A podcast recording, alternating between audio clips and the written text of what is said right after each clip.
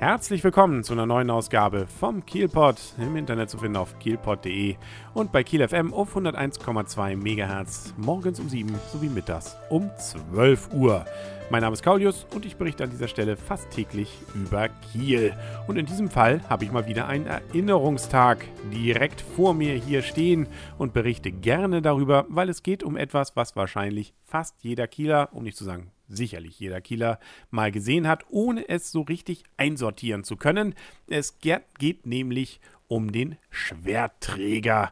Der steht äh, schon seit vielen, vielen Jahren direkt vor dem Rathaus auf dem Rathausplatz, ganz in der Nähe von der Olympischen Flamme. Und äh, vielleicht hat sich der ein oder andere schon gefragt, äh, was macht er da und äh, warum heißt es eigentlich jetzt in diesem Bericht heute nicht einfach nur der Schwertträger oder die Statue, sondern der Schwertträger. Trägerbrunnen. Der wurde nämlich vor 100 Jahren eingeweiht und das hat herausgefunden wieder mal die Historikerin Christa Geckeler, die das Ganze im Auftrag des Stadtarchivs gemacht hat und dieses Jahr eben auch regelmäßig veröffentlicht. Und äh, ja, diesmal war es eben der Oktober 1912, der ihre Aufmerksamkeit gewonnen hat mit der, wie gesagt, dann erfolgten Einweihung des Schwertträgerbrunnens direkt vor dem Kieler Rathaus. Und so heißt es hier in ihrem Bericht, einen repräsentativen Brunnen hatte der Architekt des Kieler Rathauses, Hermann Billing, von Anfang an in seinen Entwürfen vorgesehen. Es sollte aber noch ein Jahr nach der Öffnung des neuen Rathaussitzes am Kleinen Kiel verstreichen, ehe der Brunnen in der Mitte des Neumarktes, was eben heute der Rathausplatz ist, fertiggestellt wurde. Ja, das kann man sich ja auch ganz gut mit den Daten merken. Letztes Jahr haben wir ja bekannterweise 100 Jahre Kieler Rathaus gefeiert. Jetzt dieses Jahr 100 Jahre Schwerträgerbrunnen. Am 19. Oktober 1912 nahm Oberbürgermeister Paul Fuß die feierliche Übergabe vor. Es war die letzte Amtshandlung des langjährigen Verwaltungschefs, der die Geschicke der Stadt 24 Jahre lang geführt hatte. Deswegen hat er ja immerhin auch seine Paul-Fuß-Straße bekommen. Herzlichen Glückwunsch.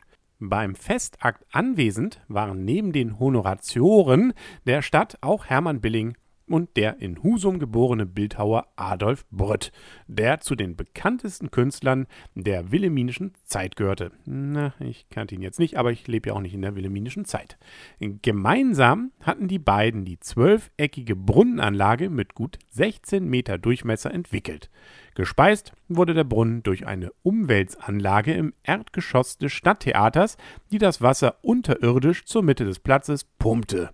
Dort ergoss es sich dann durch zwölf Löwenmäuler in das Becken. Für die Kieler war der Brunnen nicht nur an heißen Tagen ein beliebter Treffpunkt. Ja, wenn man da jetzt steht und rumguckt, fragt man sich, wo ist er denn geblieben, der gute Brunnen? Na, kommen wir gleich noch zu. Mittelpunkt der Anlage war eine bronzene, fast drei Meter hohe Statue von Adolf Brütt also der hat sie gemacht, äh, nicht äh, er selber ist da zu sehen. Der nur mit einem Gürtel bekleidete athletische Mann hält ein Schwert in der rechten Hand. Die Figur erinnert an den mittelalterlichen Roland, der auf zahlreichen städtischen Plätzen stand und die Marktgerichtsbarkeit verkörperte. Der berühmteste Roland ist ja wahrscheinlich der von Bremen. Im Krieg wurde die Brunnenanlage zerstört. Die Figur des Schwertträgers jedoch blieb unversehrt.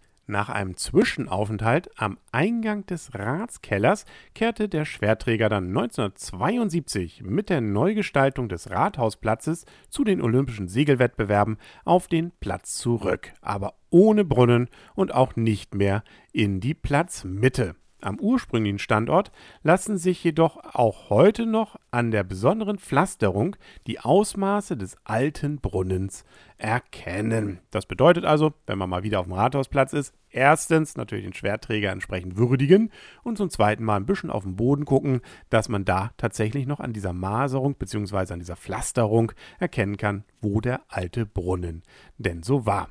Wer mehr darüber übrigens wissen will, der kann sich diese Folge sowie auch ältere Folgen der Kieler Erinnerungstage in ganz ausführlicher Form nochmal durchlesen, nämlich auf kiel.de/slash kultur und auf www.stadtarchiv-kiel.de. Ja, und die nächste Folge vom Kielpot, die gibt es morgen hier wieder auf 101,2 MHz bei Kiel FM, morgens um 7, mittags um 12 und auf kielpot.de rund um die Uhr. Bis dahin wünsche alles Gute, euer und ihr, Kaulius. Und tschüss.